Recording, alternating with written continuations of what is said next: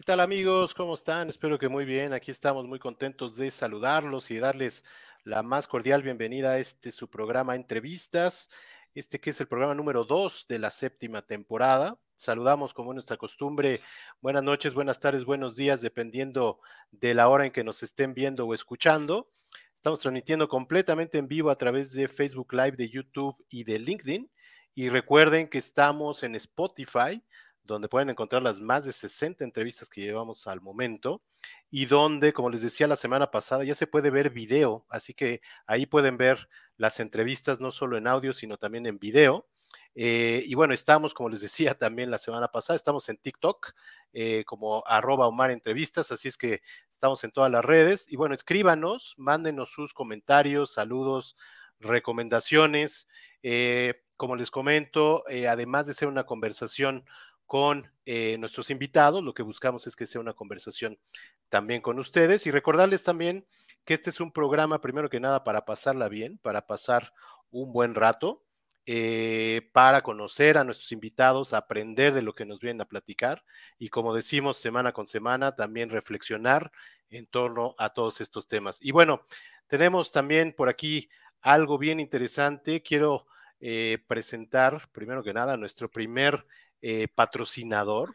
Eh, tenemos aquí a Tu Futuro es Hoy, que, están ya anunciándose aquí con nosotros. Eh, quería ponerles esta diapositiva, no sé si se alcance a ver, pero bueno, ellos son asesores financieros y ven todo este tema de planes de ahorro e inversión.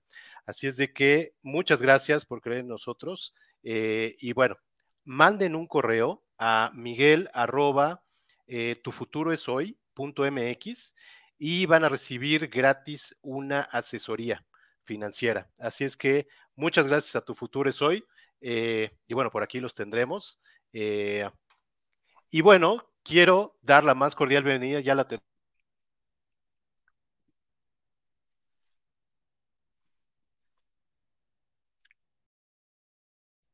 ¿No te oigo?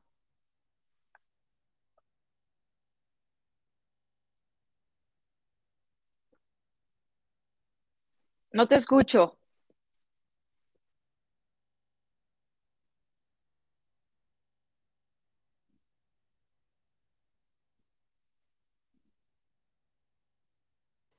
Ahí estamos. Ahí estamos. Ya me escuchas. Ahora sí, ahora sí. ¿Tú me oyes ahí? Sí, perfecto. ¿Qué tal, Omar? ¿Cómo estás? Muchas gracias, antes que nada. Eh, quiero decirles que, eh, bueno, te estamos robando algunos minutos de tus vacaciones en México, eh, porque tú ahorita nos platicarás, eh, vienes directamente desde Ginebra. Muchas gracias de verdad por este espacio. Y bueno, la idea es hacer, como decimos aquí, varios viajes. uno de ellos obviamente es a Ginebra, otro es pues a la sede allá en Ginebra para que nos platiques un poquito y también un poquito sobre eh, tu trayectoria. Y quería empezar, me acuerdo mucho cuando eh, platicamos por primera vez en WhatsApp, tú me dijiste que estaba cayendo una nevada impresionante por allá por Ginebra. Sí. Platícanos cómo es vivir con estas tormentas y creo que fue una de las más fuertes, ¿no? Entiendo. Sí, eh, bueno, nevó, bueno, antes que nada, muchísimas gracias por, por invitarme aquí a, tu programa. Y la cuestión, sí, vivir en Ginebra no, no es fácil, pero tampoco es tan difícil. La cuestión es que sí, eh, bueno, han caído nevadas este año tremendas, eh, no, pero no son como tipo Canadá, que la nieve te, te queda hasta acá y que no puedes, que tienes que palear y cosas así. O sea, son fuertes nevadas, pero digo, tienes que poner sal y tienes que, bueno, palear un poquito, pero tampoco es tan, tan tremendo. Lo que sí es difícil es que eh, no, no, ves muchas veces el sol. Entonces, por ejemplo, pasan un día, dos, tres, cuatro, y los días empiezan oscurito y siguen oscurito, frío, frío, frío, frío, y terminan oscurito y frío. Entonces, no hay como aquí que en la mañana está un poco fresco y luego al mediodía sube la temperatura. No, hay días que son todos así y hay, algunas veces son, eh, por ejemplo, uno, dos, tres, cuatro, a veces hasta cinco días sin ver el sol. el sol. Entonces se, hace como una nube, sobre todo en Ginebra, se hace como una nube muy gris. Ok. Pero bueno, pero los días que sale el sol es una, es una gozada. O sea, la gente sale. Todo el mundo sale a. Sí, sí, la gente sale de fiesta. O sea, sobre todo en el invierno. Y lo que tiene Ginebra, que es muy, muy bonito, es que tiene eh, eh, las ciudades alrededor del lago, el cantón de Ginebra y hay otros cantones de, la Suiza román, como le dicen la Suiza francesa, rodeando el lago. Y este lago alemán, que es, bastante grande, eh, se junta con Francia. Y entonces, eh, si tú vas navegando, llegas a Francia, por ejemplo, a Evian, eh, de esta agua que es muy famosa. Y, este, y bueno, entonces el lago alemán es el de los lagos más grandes de, de Europa y es divino, es, es, una cosa preciosísima y sobre todo eh, eh, ir caminando junto al lago siempre es como muy, muy relajante, muy zen, puedes ir a caminar. Eh, los suizos tienen muy cuidadas sus calles. Demasiado, muy limpias. Sí, bueno, bueno, muy limpias, muy, pero son muy conscientes de, sus cosas, de, su tierra, de, su, de, su, de sus flores. Eh, son, son muy cuidadosas, muy, muy, muy, eh, quieren mucho la naturaleza. Yo diría que es un, país muy, muy ecológico, digámosle así. Eh, por ejemplo, su, su símbolo es un, es un chorro de agua. Entonces, eso te dice mucho, ¿no? De lo que es. no, no son exactamente, no son monumentos ni cosas. O sea, lo, lo más importante es este chorro de agua que es este espectacular que por algo, como bien dices, eh, lo tienen así, ¿no? Por su, por esta filosofía y por todo este, pues, cuidado de la naturaleza. Te quería preguntar justo esto que decías hace ratito, eh, si no, bueno, ¿qué tanto trabajo te costó adaptarte, tanto a la parte del clima, de, de no ver el, perdón, el sol y todo esto de la nieve, como a este tema de, yo, yo me quedé reflexionando de vivir en una ciudad y en un país tan ordenado, eh, luego de venir de un país que no es tan ordenado, y también cuando regresas acá a México o cuando regresas allá, un poquito, ¿qué es lo que sientes y piensas? Pues mira, yo, yo vivía, antes de, Ginebra, yo vivía en Miami. Okay. Y entonces, bueno, imagínate el calorcito, el mar, bueno. era, eh, yo digo que Miami es la ciudad de mármol, porque es este, o mar o mol. o sea, mármol. mármol. Y entonces, bueno, yo vivía ahí muy contenta y, de repente, pues, eh, la familia, por cuestiones de, del trabajo, nos, nos eh, vinimos a, nos fuimos a, Ginebra. Entonces, la verdad es que el cambio fue exageradamente drástico. Me puedo imaginar. Porque de un día estar en, o sea, nosotros llegamos a, eh, Ginebra eh, a, principios de, enero. Uy, en, el mero invierno. Y un día anterior estábamos en, Bermudas, este, en nuestra fiesta de despedida. Claro. Y, y, entonces llegamos a Ginebra y la verdad es que sí nos costó muchísimo trabajo, eh, muchísimo trabajo el frío, el, eh, que no entiendes muchas veces los códigos de la, de la gente, ¿no? O sea, además del, lenguaje, que bueno, que es eh, francés, o sea, empezar con un idioma que no eres, eh, que no eres que no, no, te es familiar, no sabes más que unas cuantas palabras. Y también los códigos de, de, de, los suizos, que es, por ejemplo, el silencio. el, suizo es muy, muy quiere mucho su silencio, eh, el ruido lo valora mucho. lo valoran muchísimo, el ruido es así como que, digo, hay una comisión del ruido que viene a tu casa. No, sí, sí, que viene a tu casa para ver qué, qué, tienes que hacer para que no hagas tanto ruido o cosas así. Por ejemplo, uno de mis hijos tocaba la batería, entonces imagínate, entonces tuvimos que adaptar una parte. Les cayó la comisión del ruido. Sí, para que no hubiera ruido, pero, pero sí imagínate tú que vas eh, al súper, al supermercado, y no hay ruido. O sea, no hay.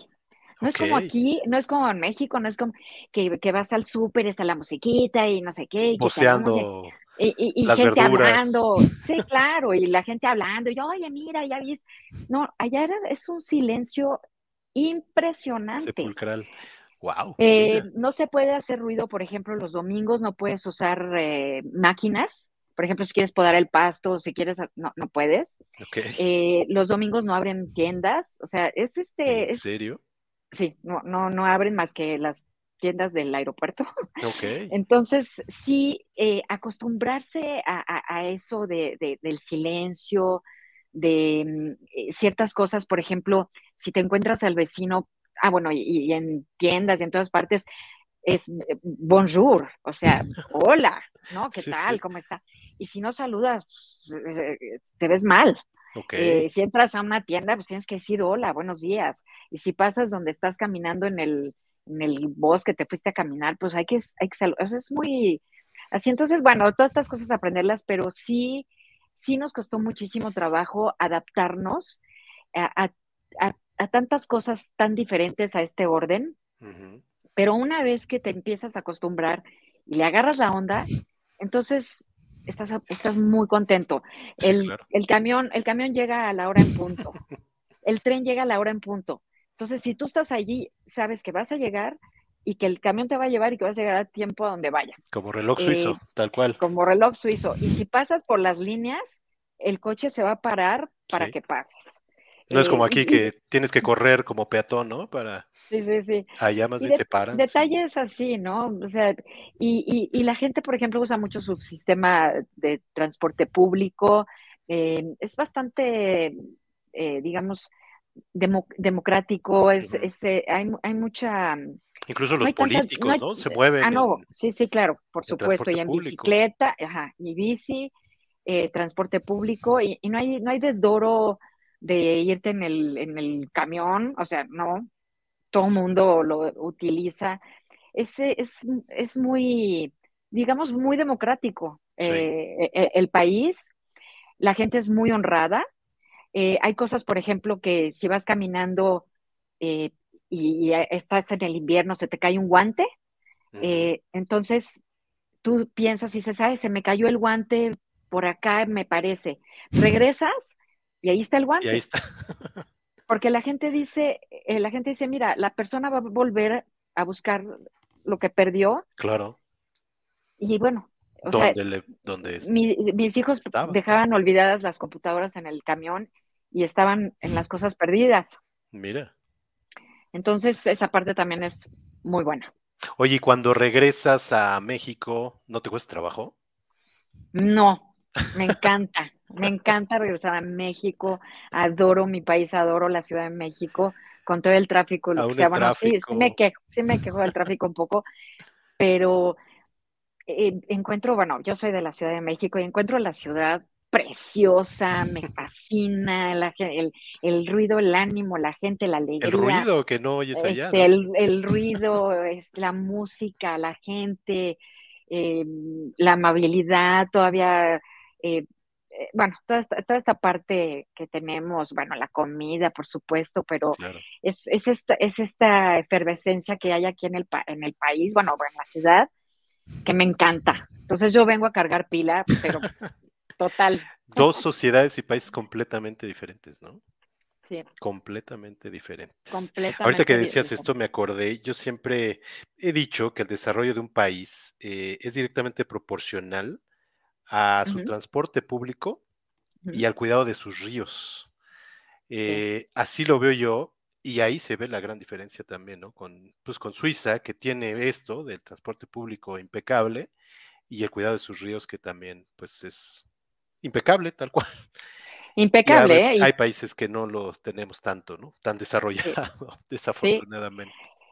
Y los ríos, y sabes una cosa que también tienen, que, que eso me llamó muchísimo la atención, que, por ejemplo, eh, vas, vas en, el, en el auto por las calles y de repente sales un poquito de la ciudad, pero, pero lo mismo también en la ciudad, de repente encuentras terrenos enormes eh, con girasoles, por ejemplo, eh, o terrenos enormes con maizales o con colza, por ejemplo y, varios eh, cultivos. Y después sales a la ciudad y luego pasas casa, casa, casa, ¿no? O sea, eh, una mancha urbana y otra vez una mancha verde. Y entonces la filosofía del suizo es que siempre tienen un, terreno para cultivar eh, eh, comida, para, bueno, alimentos, para tener animales, para tener todo. Y esa parte la, la, reservan y no la utilizan para construir. Ok. No es como aquí en México que el, el, cerro ya está lleno, tapizado y hasta allí hay un rinconcito y ahí vamos a hacer una casa. No. Entonces, primero porque quieren ser autosuficientes ah, en caso de cualquier conflicto, que bueno, lo tuvieron en la Segunda Guerra y aprendieron muchas cosas. Claro. Y, y también, bueno, para, para tener eh, la autosuficiencia alimentaria y para cuidar también la ecología y el equilibrio de, visual y, de, de, la tierra y de, de, las ciudades. Entonces, ninguna ciudad está tapizada de, personas, ni tampoco está despoblado todo de, cultivo. Entonces, eso es muy interesante. Un balance, muy, muy inteligente. Inteligente, tal cual. Sí, sí. Oye, sé que este año cumples 15 años por allá en Ginebra. Muchas felicidades. Sí, gracias. Pueden llegar allá. ¿Cómo se dio esta oportunidad de, llegar a ser corresponsal? ¿Fue de entrada eh, hace 15 años que te fuiste como corresponsal? Platícanos un poquito cómo fue.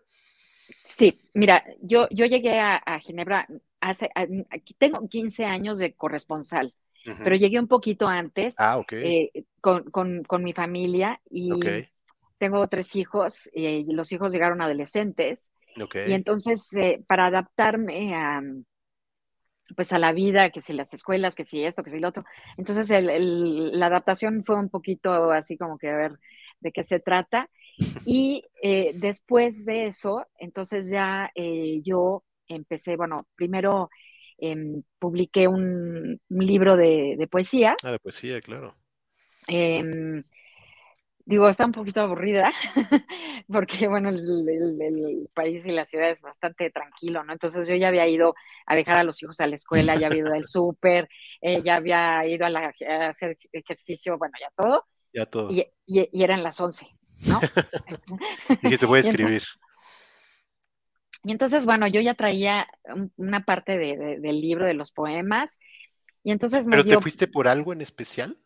¿O ya ¿A hacer allá a Ginebra ya a ser corresponsal? Nos fuimos, nos, no. Fue por otra situación. Nos fuimos por la situación eh, del trabajo de mi esposo. Ok, ok, ok. Entonces, por el trabajo de él, llegamos todos allá. Ok. Y, y entonces te digo que empecé a, yo estudié periodismo, sí. Eh, es mi carrera, y al principio no, no empecé a trabajar, sino que empecé, bueno, esto. Y entonces estaba yo con la cosita de esta del, del libro. Y terminé mis poesías. Eh, bueno, hice los, poemas y todo eso. ¿Ya poesías de ama de casa, algo así?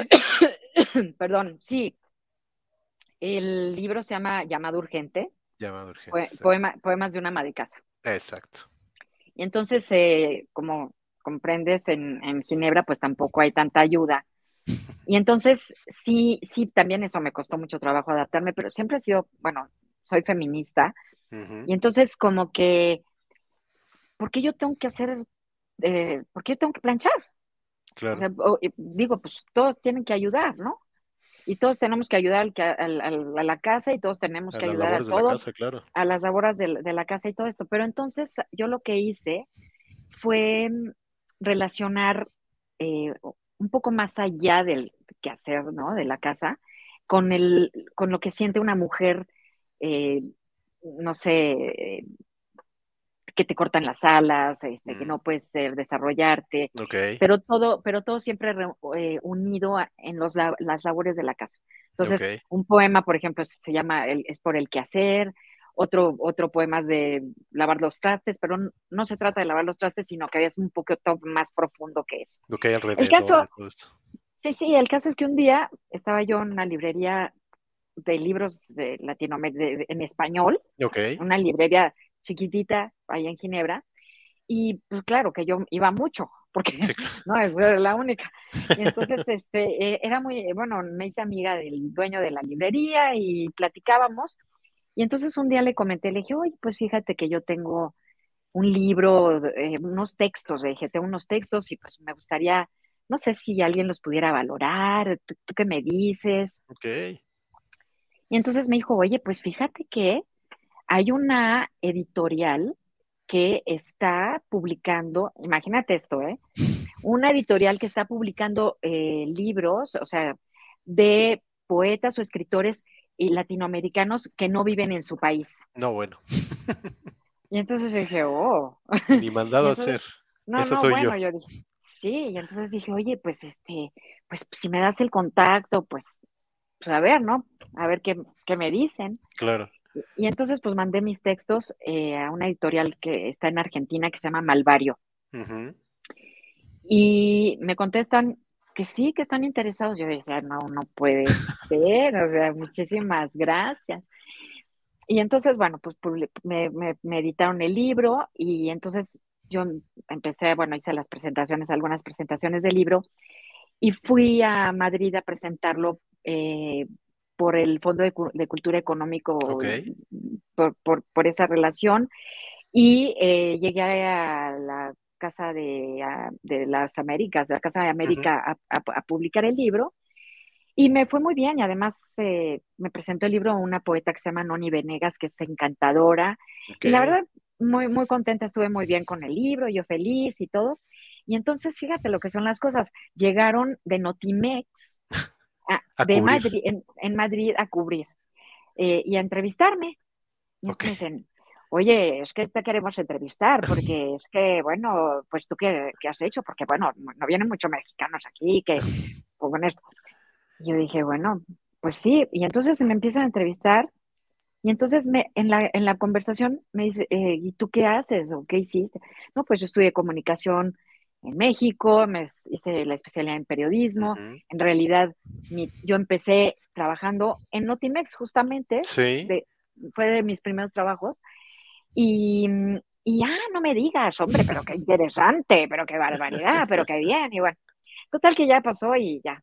O sea, que se cerró el capítulo de, del libro y ya me regresé a mi casa y pues ya. Y un día estoy manejando y de repente mm, me llaman por teléfono y yo veía que era el teléfono de español y, contesto y me dice, hola Gabriela, pero ¿cómo estás?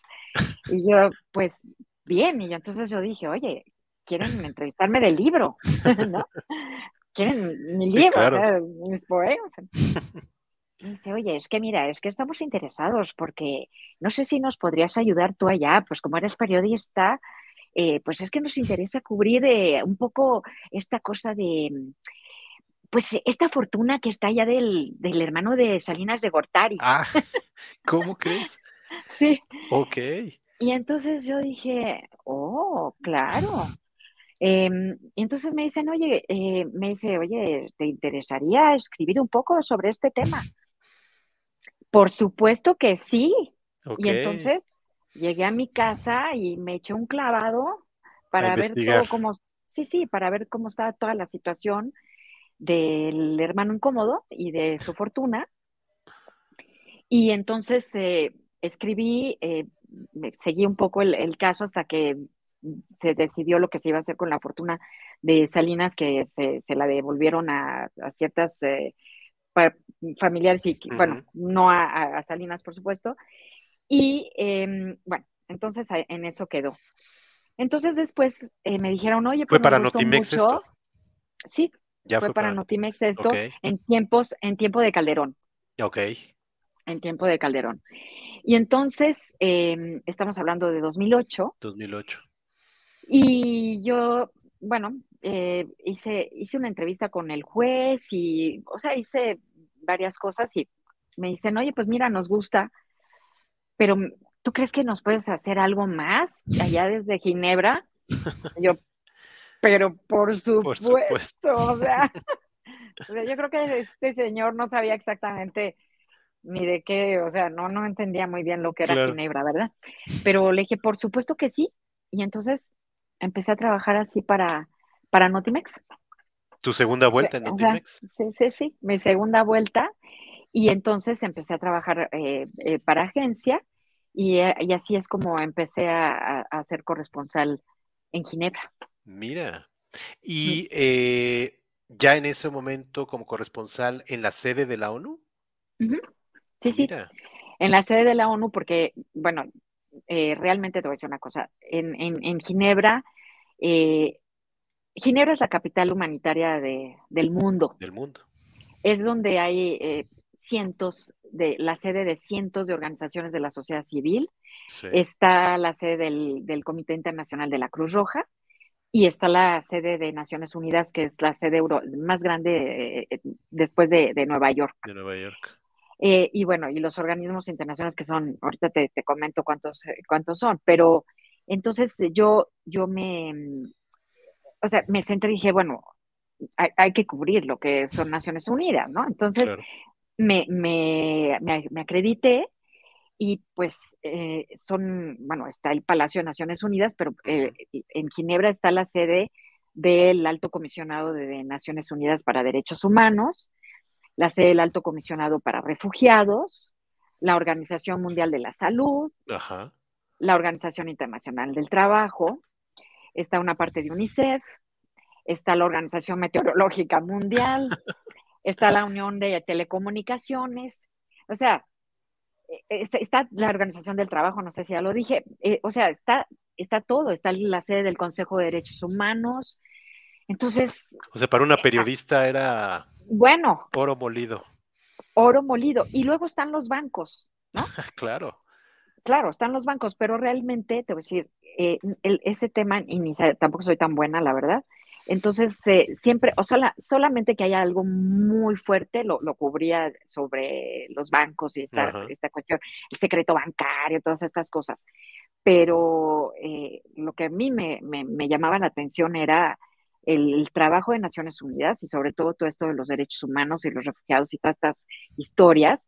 Y empecé a descubrir un mundo impresionante. o sea, llegas, a, o sea, tú, tú, llegas a Ginebra y parece que no pasa nada. Y de repente te metes a, la, Naciones Unidas y dices, no puede ser.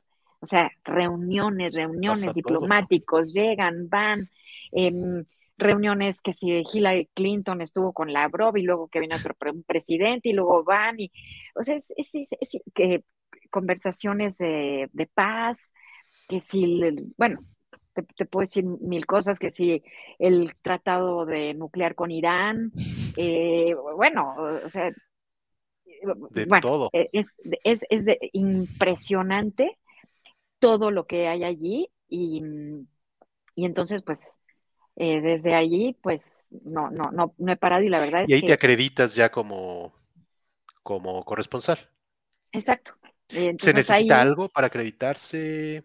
Claro que sí, se necesita que el medio sea un medio, eh, digamos, conocido. Claro. Eh, o, que tenga cierto prestigio, que se hace un medio formal, digamos. Claro, serio. Serio, digamos, y entonces puede ser la agencia, por ejemplo, la agencia Notimex, puede ser este un periódico, puede ser ahora periódicos digitales, pero siempre o una estación de radio o un canal de televisión. Entonces, el editor te tiene que hacer una carta en la que dice que Gabriela Sotomayor es corresponsal de Notimex y, y, si lo pueden acreditar para cubrir eh, los trabajos de las organizaciones internacionales y, y, de la Organización Mundial de Comercio también. Okay. Y entonces, em, eso es lo que necesitas para acreditarte y cada año tú necesitas eh, demostrar que tú escribes historias sobre. Naciones Unidas eh, y para poderte acreditar para el, próximo año. Te revalidan la acreditación. sí, pero siempre otra vez con la carta, o sea, te, mm. tienen que dar cada año esta renovación y tienes que demostrar que escribes para Naciones Unidas, eh, no sé. Temas que van de acuerdo con todo esto. Exacto. Ok. Oye, qué interesante. Y ahí donde te acreditas es en la CANU, en la Asociación de Corresponsales Acreditados ante, la, ante Naciones Unidas. Ahí es donde...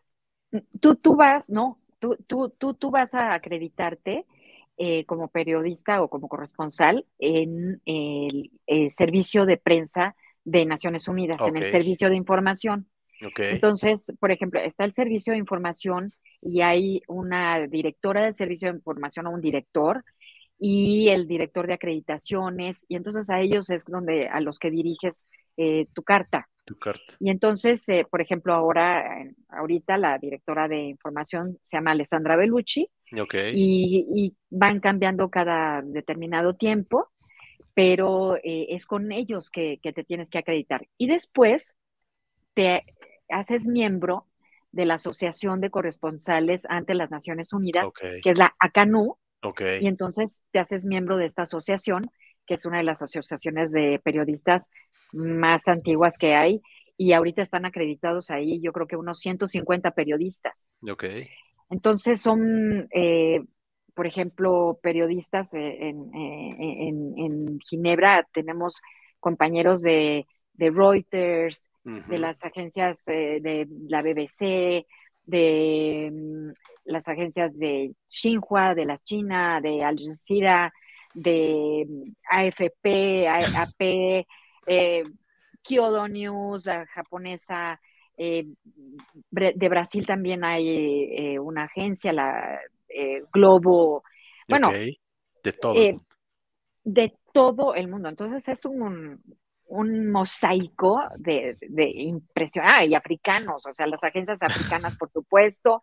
De todo el eh, mundo, literalmente. De todo el mundo. Entonces, es, es, es increíble porque estamos en un, en un, briefing, ¿no? Que tenemos dos veces a la semana briefing con todos los eh, eh, portavoces de, de cada una de las agencias. Entonces, ellos vienen, ah, también los, los de la coordinación humanitaria, también se me olvidó decir. Y entonces vienen a, darte un briefing de, bueno, está pasando la inundación en Pakistán y necesitamos, eh, hay cinco millones de niños que no tienen escuela, etc. Esa es una cosa, por ejemplo. Otra, por ejemplo, que viene el, del alto comisionado de, derechos humanos a decir que eh, están preocupados porque el activista ruso Navalny está encarcelado y parece que eh, está en mm, su, la, situación de salud es muy, muy grave y, están preocupados por, lo que le pueda pasar, por decirlo, por decir. y así cada uno viene con una historia. ¿Eso es cada semana? Eso es cada semana, dos veces a la semana. Dos veces a la semana. Dos veces a la semana. Y entonces, eh, pues las agencias escriben a veces tres, cuatro cables o cinco al día. Al día. O sea, eh, eh, sobre todo en los días de briefing y entre los días de briefing también. O sea, siempre hay muchísima información. Y cuando no están esos, entonces luego llega la de la meteorológica, que hay un, un huracán que va a llegar a Estados Unidos y, cuidado porque va a destrozar, este, no sé qué, a su paso, no sé qué. O sea, por em, información no paran. No, no paran, no, no, no paran, no paran. Y entonces, y también tú puedes preguntar, ¿no? Por ejemplo, si está el, alto, bueno, los representantes de los refugiados y traen una historia sobre Myanmar, y yo levanto la mano y digo, oye, yo quiero saber, pues, qué está pasando con eh, la situación de los refugiados que vienen eh, de, Estados Unidos y que nos van a dar 30 mil, bueno, que eh, México dijo que iba a aceptar 30 mil eh, refugiados venezolanos, haitianos y, ajá, y, de mm, Haití, pues cómo está la situación. Y entonces me contestan a la pregunta, aunque no sea ese el tema que hayan traído, claro. pero los periodistas, bueno, preguntamos, cada uno trae sus temas, ¿no? O sea, sus historias. Eh, y sus historias, los alemanes traen unas, este, los africanos traen otras, los chinos traen otras. Entonces. Oye, ahorita que dices eso, eh, qué interesante es ser convivir con pues todo este eh, círculo impresionante de nacionalidades y periodistas a la vez, ¿no? Sí. Va a ser riquísimo para ustedes, ¿no?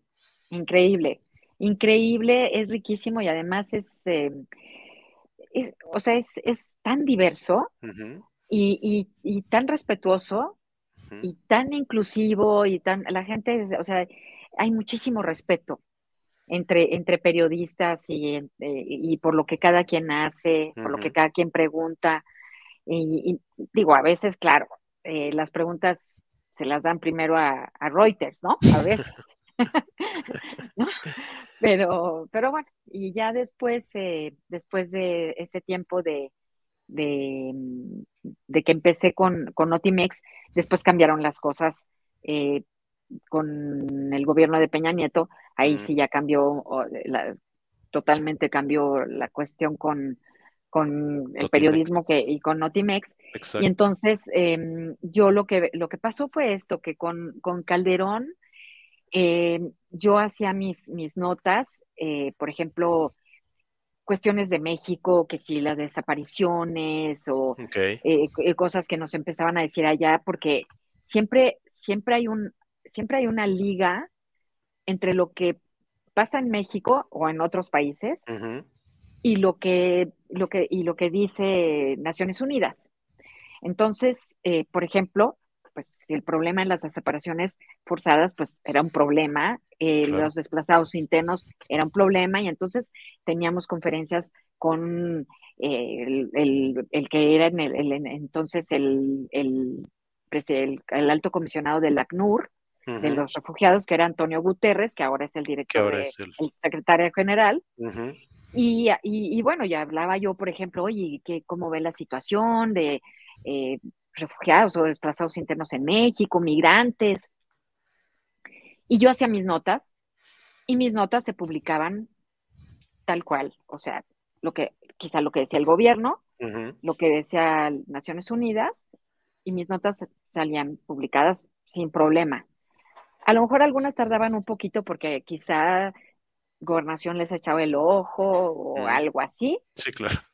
Pero, o sea, no tenía ningún problema. Y luego vino Peña Nieto. Y entonces yo seguía en Notimex y seguí igual, haciendo el mismo trabajo. Pero resulta que con, Peña Nieto eh, sacan, eh, bueno, el relator contra la tortura fue a visitar México. Ok y el, después de su visita hizo un informe y el informe lo presentó en Ginebra. Mm. Entonces, eh, este informe lo, presenta y eh, Méndez dice en ese momento que la tortura es generalizada en México.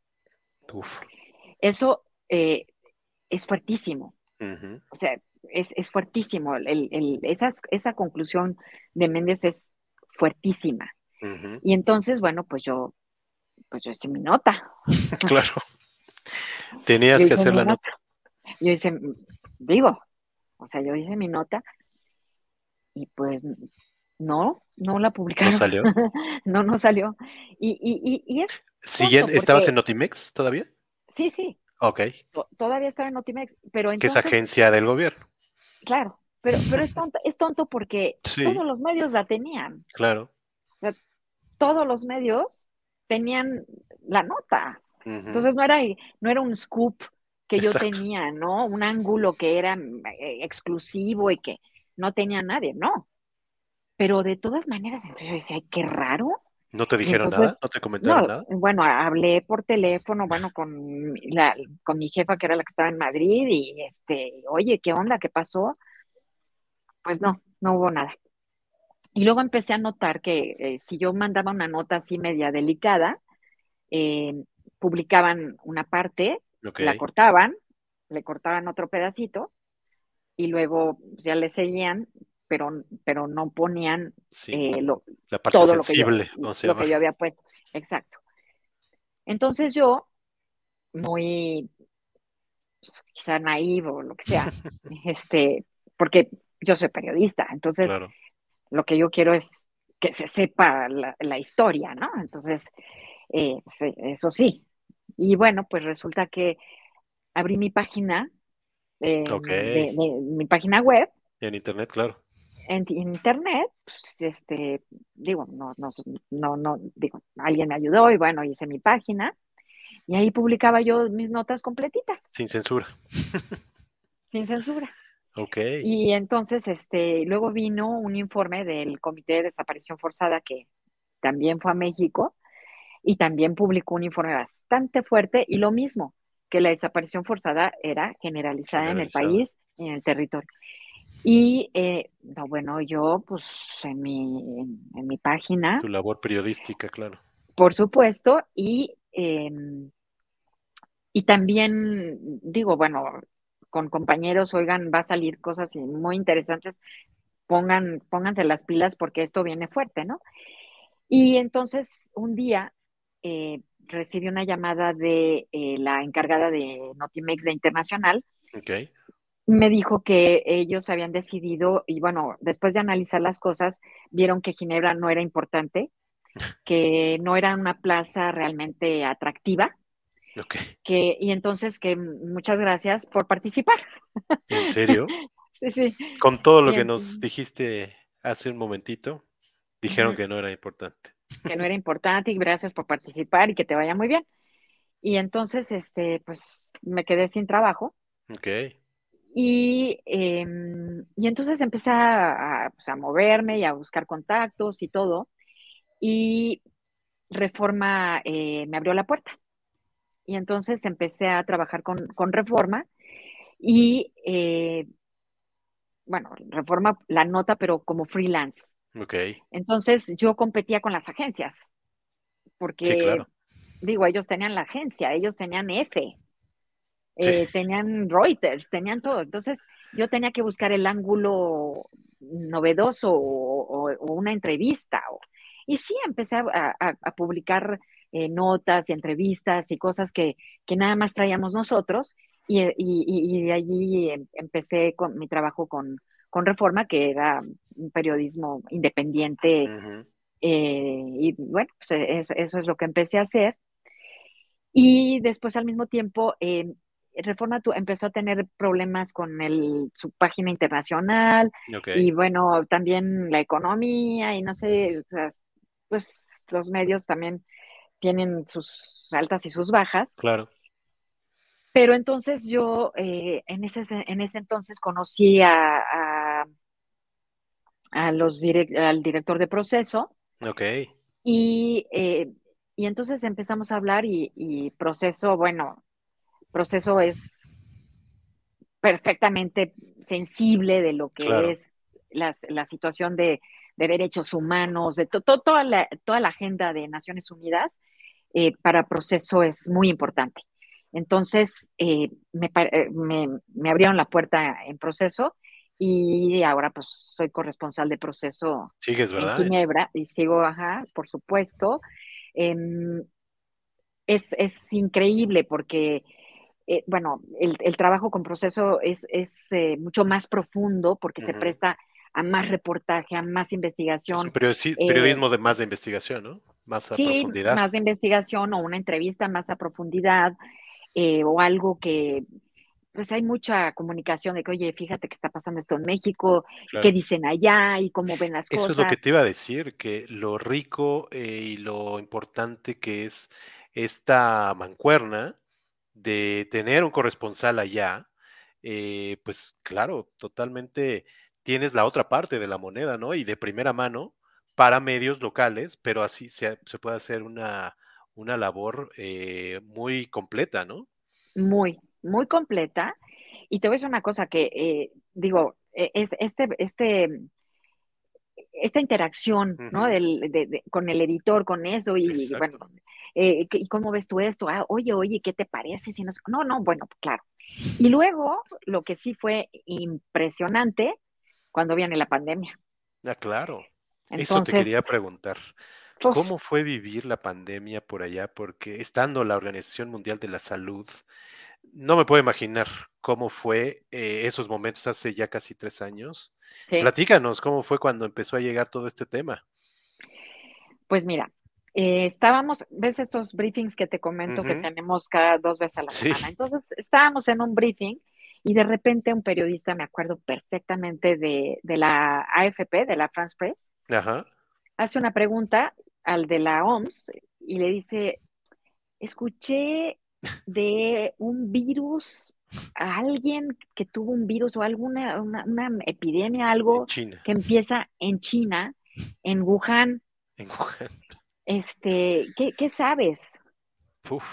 Y entonces el de la OMS, sí estamos viendo, eh, tenemos eh, informes que nos acaban de llegar, que hay un virus, pero no se sabe bien porque parece que es algo respiratorio, pero que empezó en, un en un mercado, pero no sabemos muy bien y así, ¿no? Sí.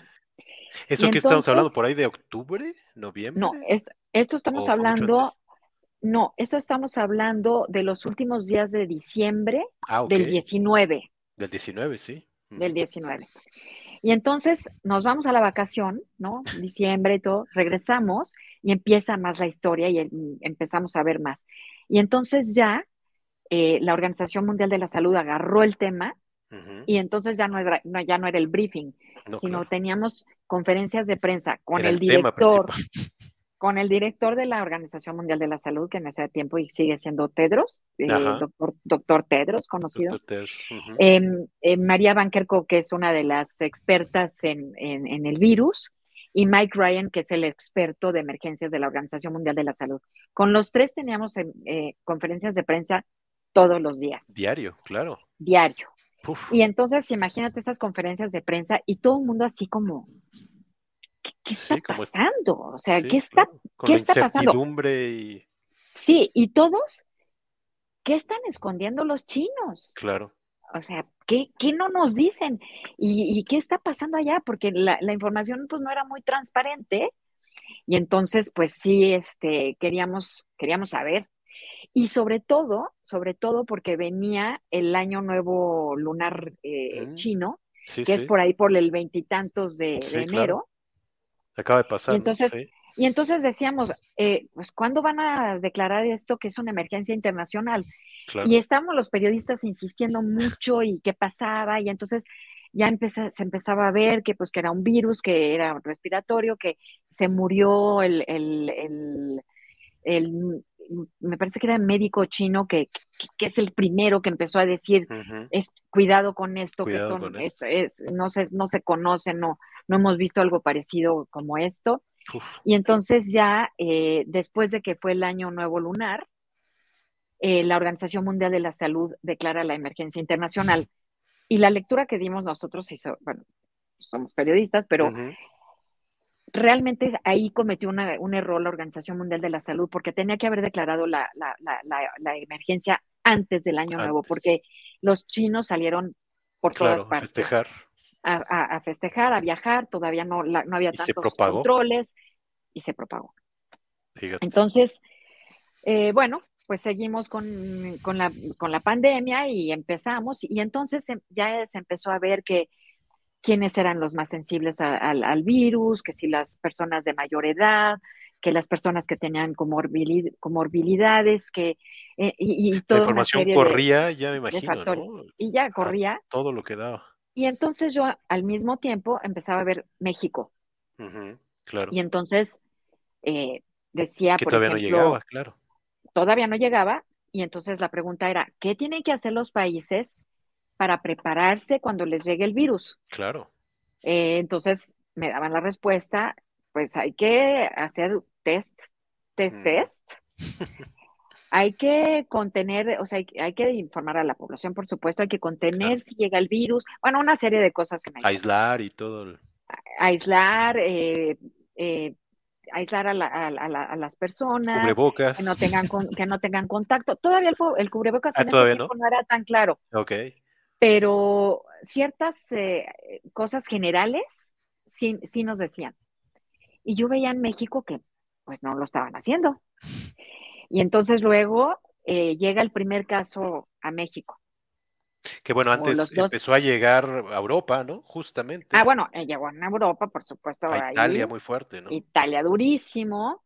luego se propagó por toda Europa. Estuvo fuerte. Fuertísimo, fuertísimo en Suiza empiezan los, los, países a aislarse, a, hacer lo mismo que hicieron los chinos, claro. de pues cierra, claro. Hay que, hay que cerrar, contener, este, aislar a la gente y test, test, Claro. Y entonces en México, no, es una gripita, es es este por la estación, eh, es por el invierno, no hay, que, no, es, no hay que preocuparse, este, con el calorcito se va a quitar. Bueno, este López Gatel, ya sabes todo lo que decía, em, que, que, no, no, no se preocupen. Y tú mandando la información de que te daba directamente la... Organización Mundial de la Salud, ¿no? Por supuesto, y yo haciendo las preguntas, oye, ¿qué le recomiendas a un país que tiene eh, siete o ocho millones de diabéticos? Exacto.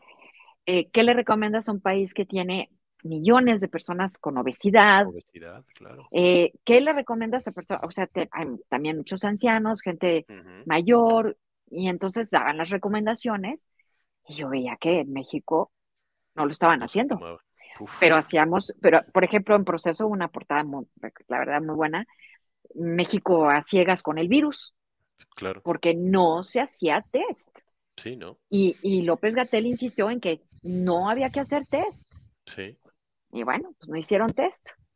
Y después, y después lo que pasó es que, mm, eh, bueno, yo preguntaba en los briefings y preguntaba y preguntaba y hacía mis notas. Y una vez, eh, Tedros, el director de la Organización Mundial de la Salud, yo le hice una pregunta y dijo, México se lo tiene que tomar en serio. Mm, que eso salió en la prensa, ¿no? Y eso salió en todos lados en México, bueno, por todas partes, que se la tomen en serio y no sé cuánto. López Gatel dijo en una conferencia de prensa que una periodista en Ginebra, Gabriela Sotomayor, ah, sí, le hizo una pregunta a modo al director de la Organización Mundial de la Salud, a modo.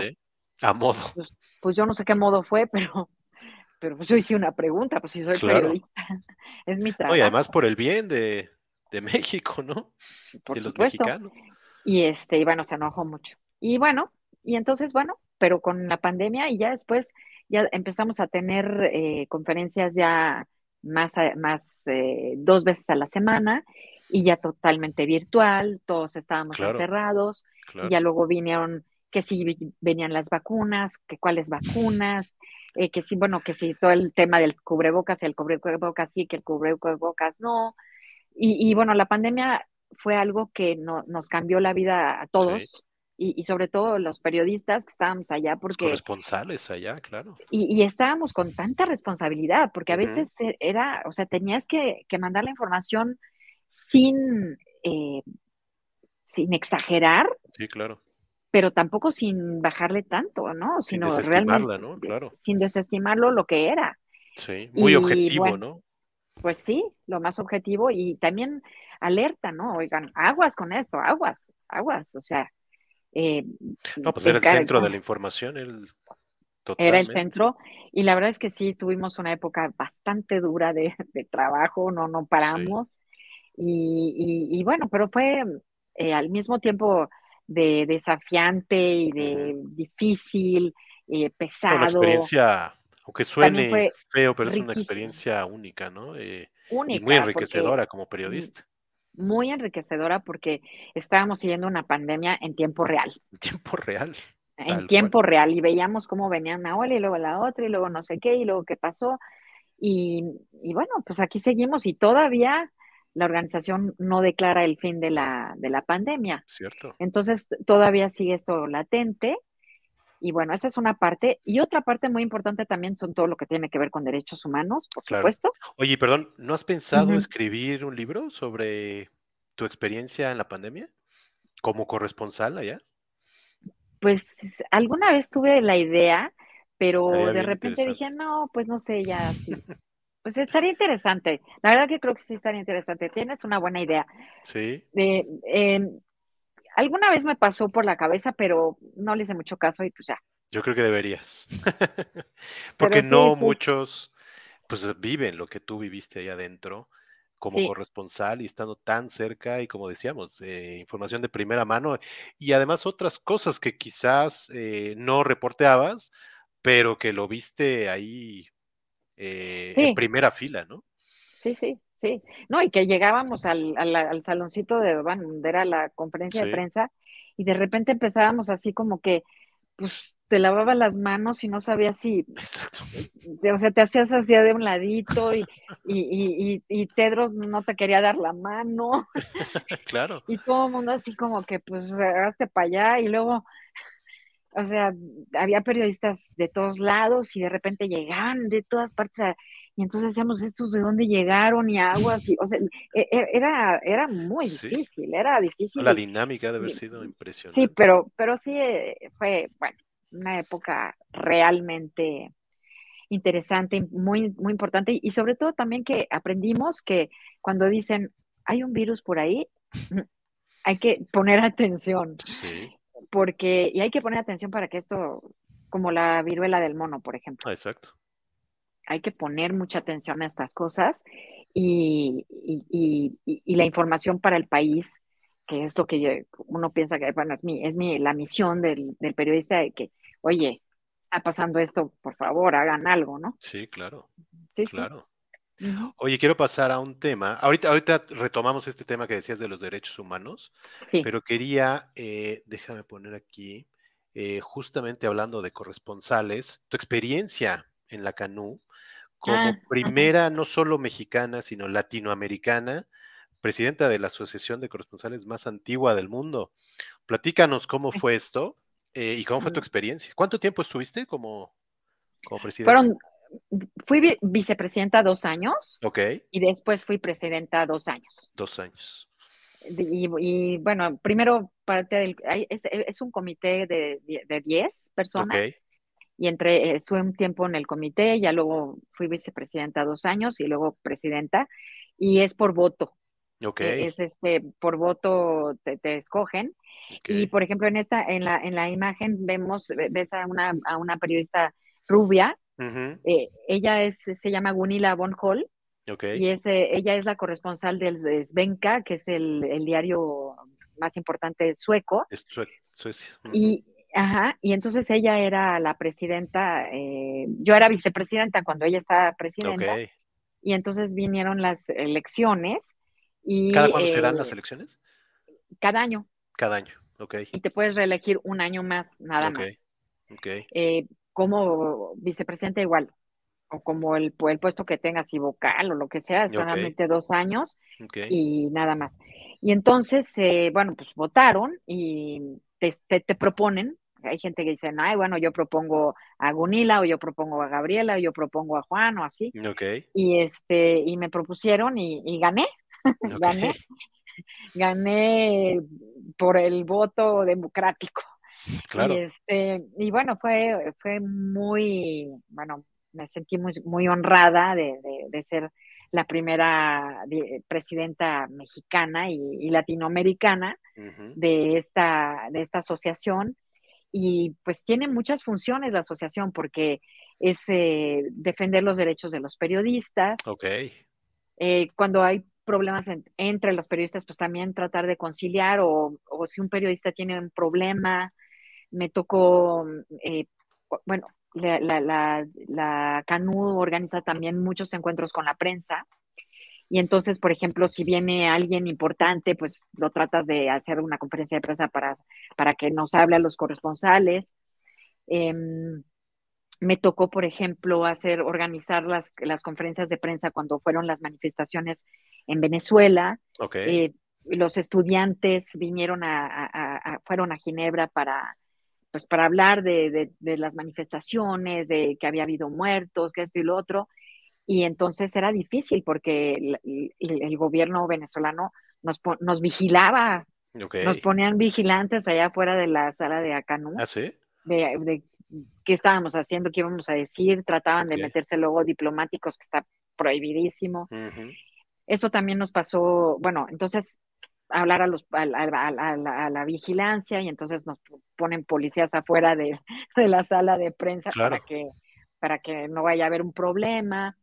Eh, también, por ejemplo, cuando eh, también tuvimos a un activista chino y entonces, bueno, los chinos están enojadísimos porque la CANU tuvo la conferencia de prensa, me mandaron una carta que cómo era posible, que, que cancelara esa entrevista, bueno, esa conferencia de prensa.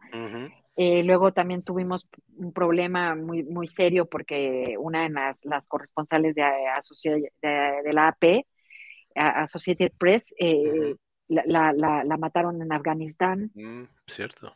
Fotógrafa. Y pues, fue muy difícil. ¿Fue durante tu, gestión? Sí. Okay. Fue durante mi gestión y fue, fue, fue muy difícil porque, bueno, pues eh, fue un golpe muy duro. Claro. Eh, para ¿Qué haces ahí como presidenta de CANU en ese tipo de casos? Bueno, pues eh, tienes que hacer, bueno, lo que, lo que yo hice fue una, eh, una ceremonia en la que reconocimos la trayectoria de, la fotógrafa, de la periodista, de foto, fotoperiodista, eh, con personas de su familia, con personas de, bueno, de, las misiones, eh, de, la misión de, Estados Unidos, de, bueno, de, diferentes países. Y bueno, pues hicimos esa ceremonia, prendimos una, vela así, bueno, para en, su memoria, su foto, bueno, hicimos eso.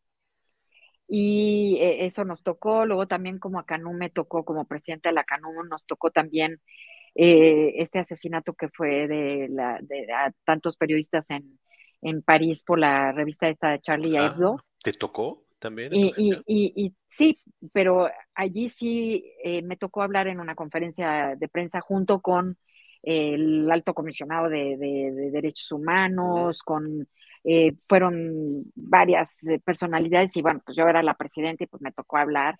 Claro. Y, bueno, eso también fue muy, muy difícil y muy emotivo porque ves cómo es la, la fragilidad de, del periodista y de y, cómo pues hay tantas eh, injusticias contra, contra la libertad de expresión. Claro. Y bueno, pues esa, esa, esa fue mi experiencia. Y por el otro lado también ah, me toca hacer la fiesta de diciembre y las pachangas y el cóctel y, y, vamos a hacer un cóctel de despedida. más agradables. Sí, sí, sí, claro, y hacíamos la fiesta y todo. También me tocaba eso. Entonces, Muy bien. pues de, de, todas las, de todas las cosas y, y sobre todo defender los derechos de los periodistas, que si a alguien no le quisieron dar una entrevista o que si a alguien no le dejaron eh, hacer una fotografía en el pasillo o mm. cosas, cosas así que suceden, detalles, hay que estar al pendiente también. Gestionándolos. Muy bien. Déjame nada más, dice por aquí Miguel Lira, gracias por la invitación a patrocinar tu programa. Y sí, les agradecemos. Déjame nada más eh, ah, darles las gracias nuevamente a Tu Futuro es Hoy. Recuerden, ellos son eh, asesores financieros y si mandan un mail a eh, miguel arroba tu futuro es hoy punto mx, les van a dar una asesoría gratuita. Eh, y bueno, ellos sobre todo eh, ofrecen planes de ahorro y protección. Bien interesante. contáctenlos y bueno, van a, van a recibir un servicio por demás profesional. Yo tengo, Gaby, otros dos temas que quería tratar y te lo platicaba cuando estábamos conversando y planteando los temas para esta conversación. Uno es eh, la ONU. Se dice por ahí, creo que de manera un poco, pues no sé cómo decirlo, pero ligera, yo creo que es, que la ONU tal vez, eh, pues no es eh, un brazo tan fuerte como lo era antes y que a lo mejor no es tan efectiva. Eh, con todo esto que tú ves allá y todos estos organismos, ¿cómo lo ves? Mira, yo pienso que Naciones Unidas sí ha perdido eh, un poco de, de este músculo que, antes, que antes tenía. Yo creo que antes los, los, países la respetaban un poco más, Em, como que tenían eh, más autoridad moral. Autoridad. Eh, pero, eh, habiendo dicho esto, de todas maneras, pienso que las Naciones Unidas siguen siendo un organismo importantísimo y el, sistema este multilateral, porque si no, entonces en el mundo lo que tendríamos sería eh, la ley de la selva. Claro. entonces, digo, creo que no, no, eh, a, veces le falta más fuerza, creo, a Naciones Unidas de hacer cosas. Sí, sí. Pero, por ejemplo, ahora, eh, digo, la guerra en Ucrania. por la legis por, por el, los artículos y la legislación de Naciones Unidas, el Consejo de Seguridad eh, por ejemplo, Rusia está en el Consejo. no, no la puedes expulsar del Consejo. O sea, es un país que invade a otro país de Naciones Unidas y no lo puedes expulsar. Y sí, y sí se pueden expulsar países de Naciones Unidas. Sí, sí, por supuesto. Pero tenía que aceptarlo el Consejo de Seguridad. Entonces, Rusia no pues, o sea, es juez y parte porque ellos, ellos, ellos se podrían vetar a sí mismos. Claro. Y entonces, eh, y bueno, pues quizá los aliados, quizá los chinos, no dirían, no, no, no, no hay que expulsarlos.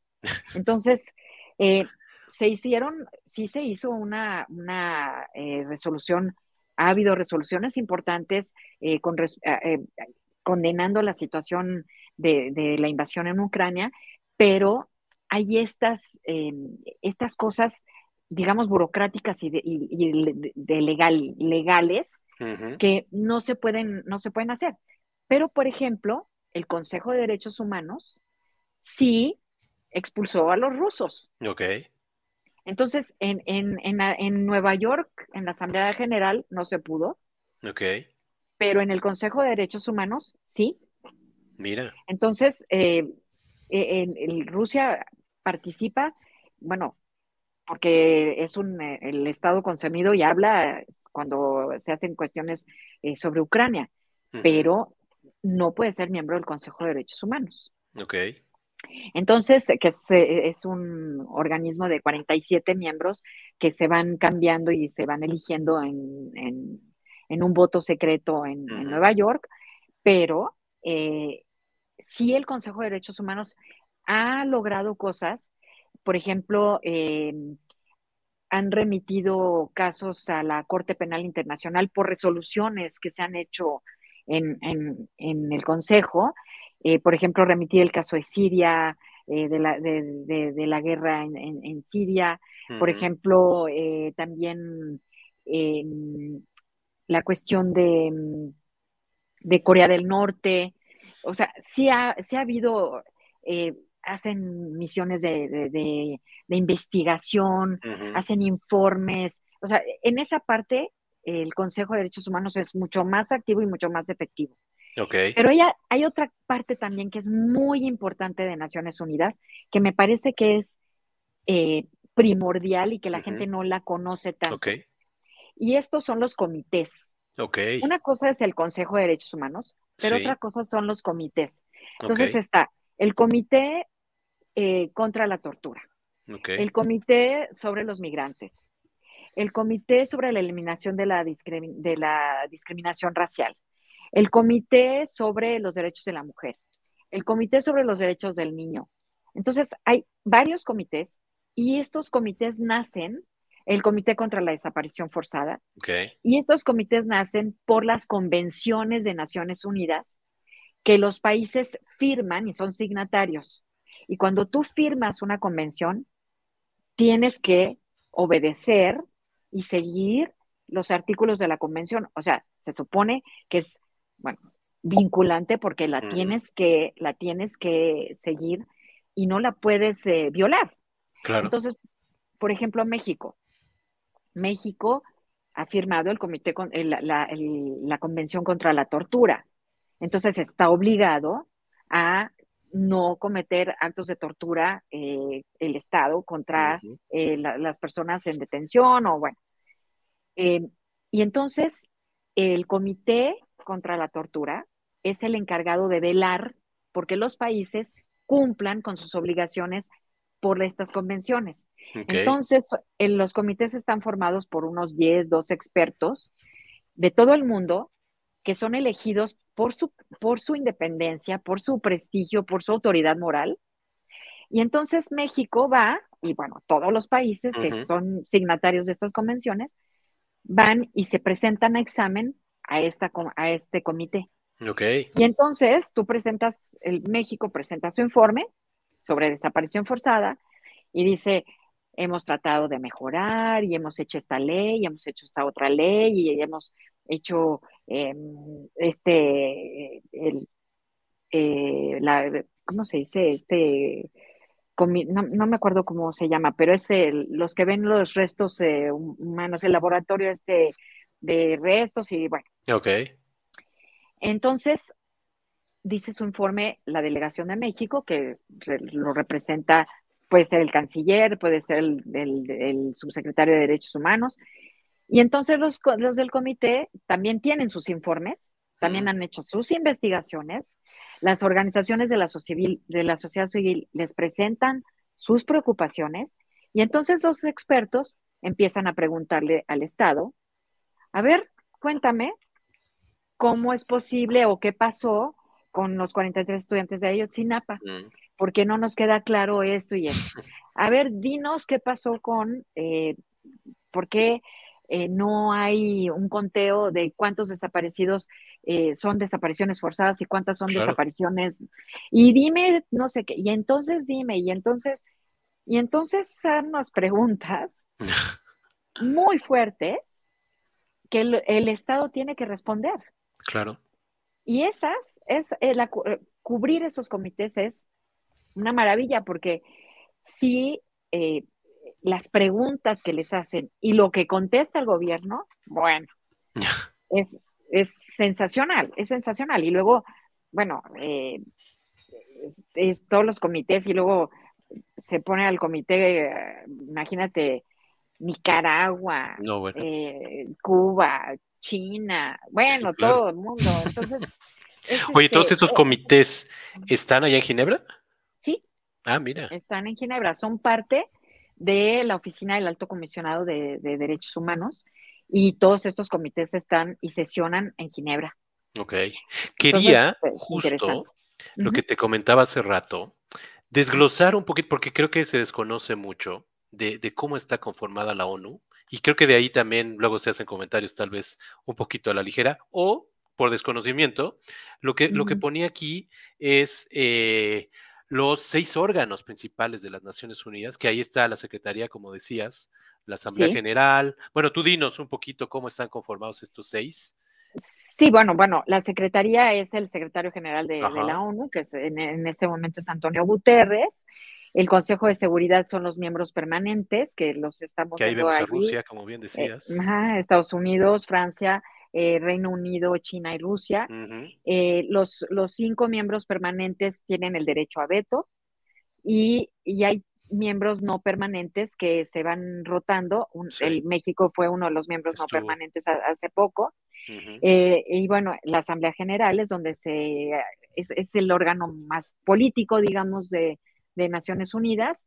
El Consejo Económico y Social, que es el que eh, le da eh, la acreditación, digamos, a las organizaciones de la sociedad civil, hace una investigación para que sean organizaciones, digamos, eh, auténticas, que no sean patito como llegan. Sí, sí, sí. Y em, el consejo de administración, bueno, pues eso, todo eso es más, digamos, de finanzas y todo este, que todos los países tienen que dar aportaciones y todo, todo este conteo y la Corte Internacional de Justicia que está, está en La Haya, que es, que es la encargada de, eh, ver cuando hay crímenes de lesa humanidad o, por ejemplo, genocidio o crímenes que ya son mucho más serios. Pero allí, en este, en este cuadro que, nos presentas, bueno, ahí nos falta la parte de Ginebra, que es todo lo que ya te, lo que te acabo de decir, y, eh, y, esa otra parte de Naciones Unidas y la parte también humanitaria, porque se nos olvida que, por ejemplo, eh, Naciones Unidas alimenta a diario a no sé cuántos millones de personas. Claro. Y se, nos olvida, se nos olvida. Entonces, em, el trabajo humanitario que, que, también hace la organización es impresionante. El, el, el, el, el Fondo el Programa Mundial de Alimentos es impresionante lo que ha logrado y lo que hace. Eh, por ejemplo, ahorita con todo esto de los granos en Rusia y en Ucrania y todo esto de los granos y todo esto que, pasa, de los cereales y todo esto que hubo, eh, la ONU precisamente es la que Guterres, este, el Programa Mundial de Alimentos y todo, lograron un acuerdo entre Ucrania y Rusia para liberar el flujo de, granos y que se pudiera alimentar a las personas en, África, porque estaba a punto de haber una crisis humanitaria y una, hambruna, porque no dejaban pasar los granos desde allá. Entonces, eh, parece que el, trabajo nada más es eh, con respecto a las guerras y los acuerdos de paz y todo, que sí es, pero también hay muchas cosas, hay muchas otras cosas de, ¿quién, ¿quién es el que va a ayudar en Pakistán cuando están las inundaciones? Claro. Son los de Naciones Unidas. ¿Y quiénes son los que van a ayudar a los, todos los refugiados que se van, este, no sé, de Venezuela y que salen 6 millones de, personas eh, huyendo de allá? Pues el ACNUR, Claro. Y lo, y lo mismo también en, en, Europa los ayudan y en, en Afganistán y en, el Medio Oriente.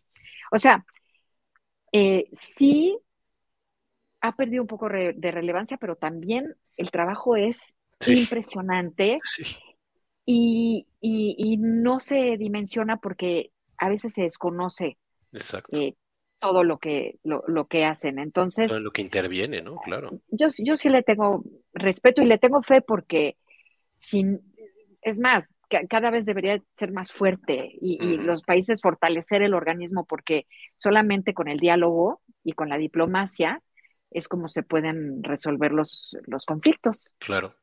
Mira, yo quería ir haciendo un zoom. Este, déjame, espérame. Esta no es. Esta. Eh, entiendo que hay eh, cuatro sedes, no sé cómo se les llame, si son las más importantes, que una es Nueva York, otra es Ginebra, otra es Viena, entiendo, y otra es Nairobi, ¿no? Creo que son las cuatro sedes. Y cada una ve temas diferentes, ¿no? Sí, así es. Ok. Así es.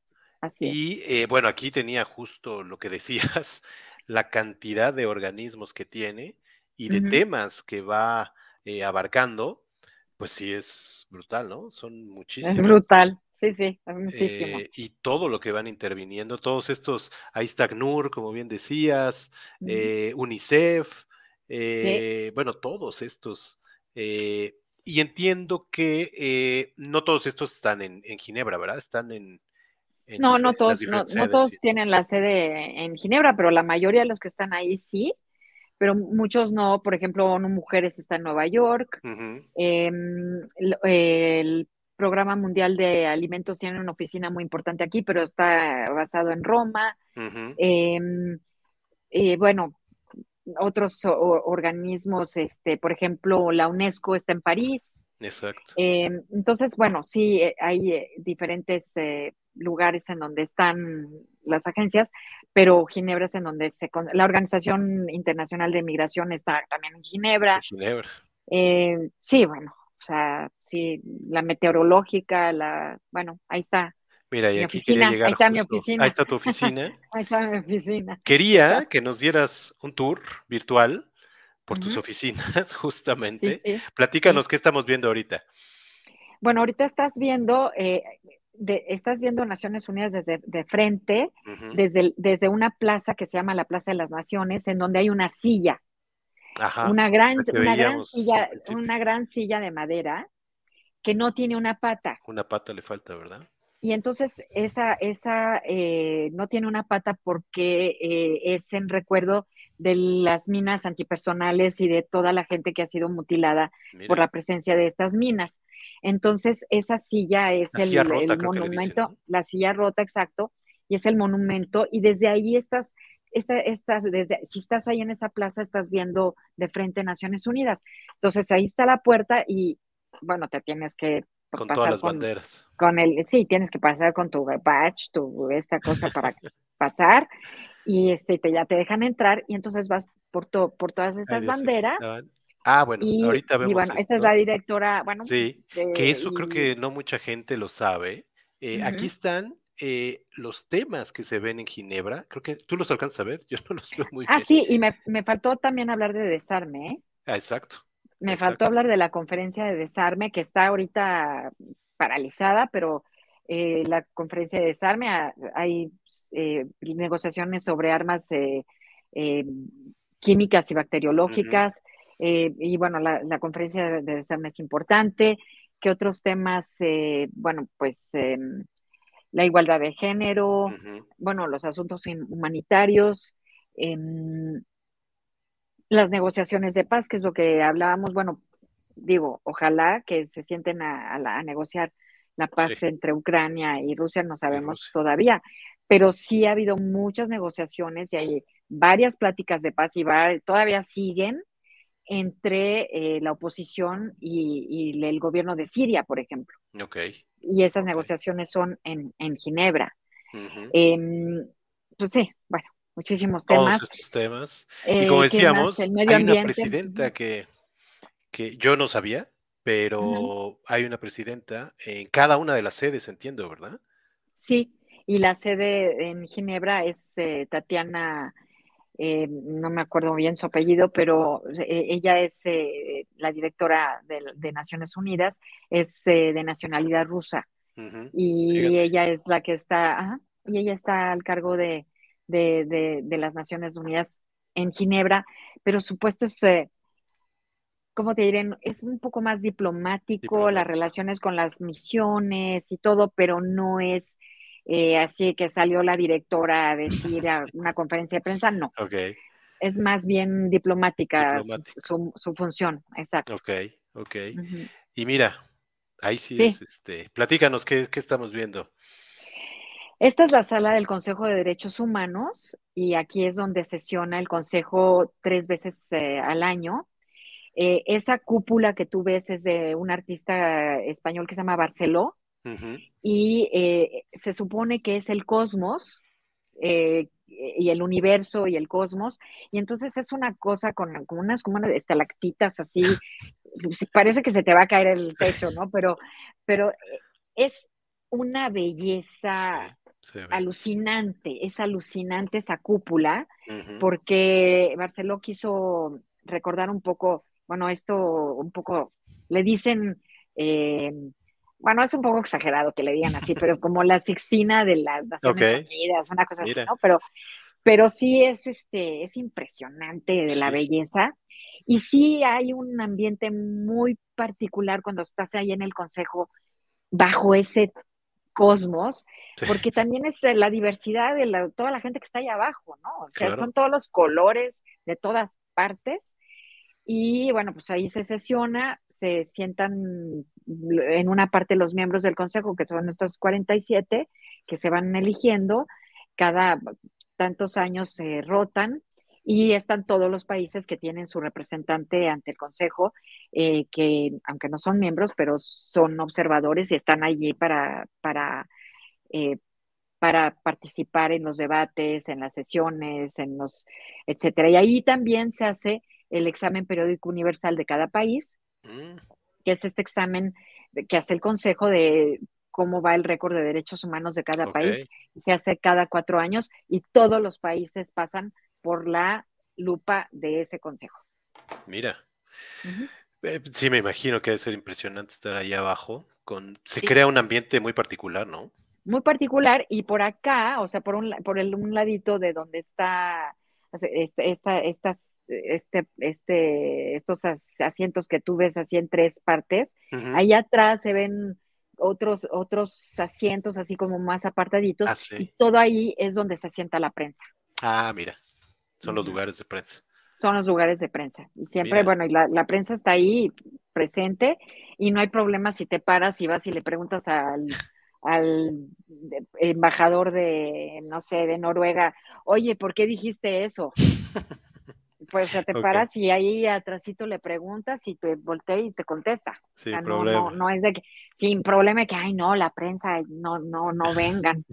No, no, no. Sí. sí, no, exacto, no, no. Oye, este otro salón. Esta es la conferencia, esa es eh, la sala de desarme. Y es en donde se hacen, eh, es la, la conferencia de desarme, en donde se hacen las negociaciones de desarme nuclear, y de todo esto que te decía de las armas bacteriológicas y todo eso. Y eh, también decorado con estos, eh, bueno, es una maravilla estas paredes y también en el techo es es, son unos murales, impresionantes, impresionantes, bellísimos. Y es ahí donde se hacen estas, estas negociaciones. Este palacio leía que es de por allá de 1929, ¿no? Sí, sí, no, no, bueno, y además es todo Art Deco. Sí, ¿verdad? es un, es, sí, o sea, entras ahí y es como back to the, o sea, eh, regresando al pasado, porque, y, y, además lo tienen divino, bueno, los asientos, eh, las lámparas, todo, todo, es Art Deco. Pero lo que están haciendo ahorita es una gran remodelación. Ah, mira. Pero pero enorme. O sea, ahorita es imposible pasar de un lado para el otro. O sea, es un desastre ahorita el, palacio, eh, porque lo están eh, convirtiendo para que sea sostenible, ah, eh, con energía limpia, estas celdas sol, este, para el sol solares. El aire acondicionado que luego es con agua y, cambiando las ventanas, o sea, imagínate los ventanales y, y, también porque ya había el mobiliario ya era muy viejo, pero siempre conservando el, el, look, digamos, el estilo y la arquitectura, por supuesto, pero están remodelando todo porque sí, ya estaba ya muy viejito. y mira lo que dices justamente, los jardines. Es una belleza, sí, no, no, bueno, es que es, es, es una belleza de... de, Qué envidia te tenemos de tu oficina. Sí, es una belleza. Yo voy caminando por ahí y digo, bueno, pero ¿qué, qué, qué es esto? ¿Qué es esto? Es, es es bellísimo, es bellísimo y es este. ¿Tú vas diario? muy, muy bonito. Sí, casi diario voy. O sea, sí es tu oficina ahí. Y sí, y, tenemos, la prensa, tenemos eh, oficinas y tenemos eh, salas de prensa en donde tienes tu, tu, escritorio y ahí pues te llegas, te sientas, te conectas, eh, vas por todos lados, este, sí, sí, hay todo un pasillo en donde están todos los periodistas. Entonces siempre ahí está el, Sí, sí, y está el bar de la pres, de la prensa, que es, no es un bar, sino que es un café. Y entonces siempre hay periodistas ahí y hablando y qué pasó y ya te enteraste y, que no sé qué. Pero con la pandemia eso se detuvo muchísimo. Ahorita con la renovación también se ha detenido esto, pero ya pronto ya va a empezar otra vez a agarrar vida y ya están las sesiones presenciales, entonces ahí va otra vez esto caminando otra vez. Pensando todo esto, te tengo otra encomienda. Más bien, creo que tienes que escribir un libro de tus años allá. Y más bien, uno de los capítulos tiene que ser de la pandemia. Exactamente. Ahí está, estructurado. Gracias, perfecto. ¿Sabes qué? Te voy a comprar la idea. Yo creo que sí este, deberías, porque todo esto que estamos viendo y que lo vivas diariamente, toda esta interacción tanto con los otros periodistas como con la gente que está ahí y la información que se detona de allá, pues no mucha gente lo tiene. Así que ahí está la encomienda. Muy afortunada, muy afortunada. Bueno, te la compro y, si sale el libro voy a decir, bueno. Y aquí lo vamos a presentar. Eh, eso, eso fue una idea de Omar. eso. Eh, mira, nomás este. No, no, bueno, mira nada más que belleza. Ahorita están limpiando ese globo que ves ahí, lo están limpiando, va a quedar muy, muy, muy bonito y este, este, este es, un, es, un lugar espectacular, espectacular. Sí, sí, sí. No, bueno, y mira, ya aquí, ¿este qué salón es? Esta es la sala de las asambleas y esta es también en donde se reúnen para hacer, eh, pues, no sé, debates o si hay alguna conferencia, por ejemplo, que viene el secretario general a dar una conferencia sobre eh, la, eh, no sé, sobre la cuestión alimentaria, por ejemplo, y entonces ahí en esa asamblea se hace. Ahí también se hacen las sesiones de la Asamblea Mundial de la Salud, que, es, que vienen todos los ministros de salud de todo el mundo, y entonces es en esa sala de asambleas donde se hace. También se hace ahí eh, la, Asamblea Anual de la Organización Internacional del Trabajo, y que vienen todos los ministros del trabajo y todo se hace ahí en la sala de las asambleas, que es el salón más grande y que da cabida, o sea, donde cabe todo mundo, eh, em, embajadores, este, delegados, ministros, delegaciones, prensa, todo mundo cabe. Todo. Sí.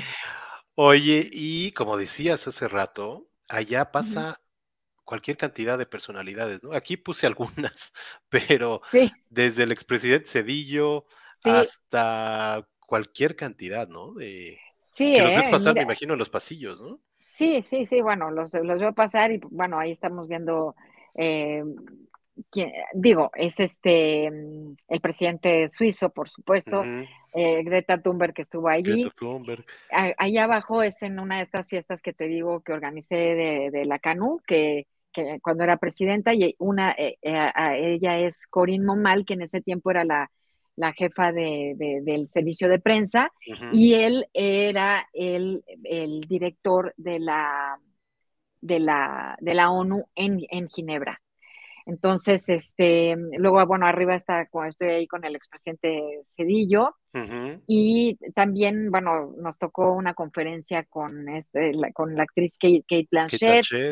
Ha ido, han ido varias actrices, han ido, fue por supuesto Angelina Jolie, fue Tom Hanks, Hayek, este, Tom Hanks, creo que también, es, no me tocó a mí Tom Hanks, pero sí, no, bueno, pero por ejemplo, alguien que fue muy interesante que estuvo allí y que fue desgarrador, fue em, la, novia de Khashoggi, el periodista que fue de, asesinado, En, la en el consulado de, de, ¿cómo se dice? de Arabia Saudita en Estambul em, y, y, hablar con ella y escucharla y, y, así oímos eh, a muchísima gente y víctimas y, eh, activistas y de, todo, este, eh, premios Nobel de la Paz.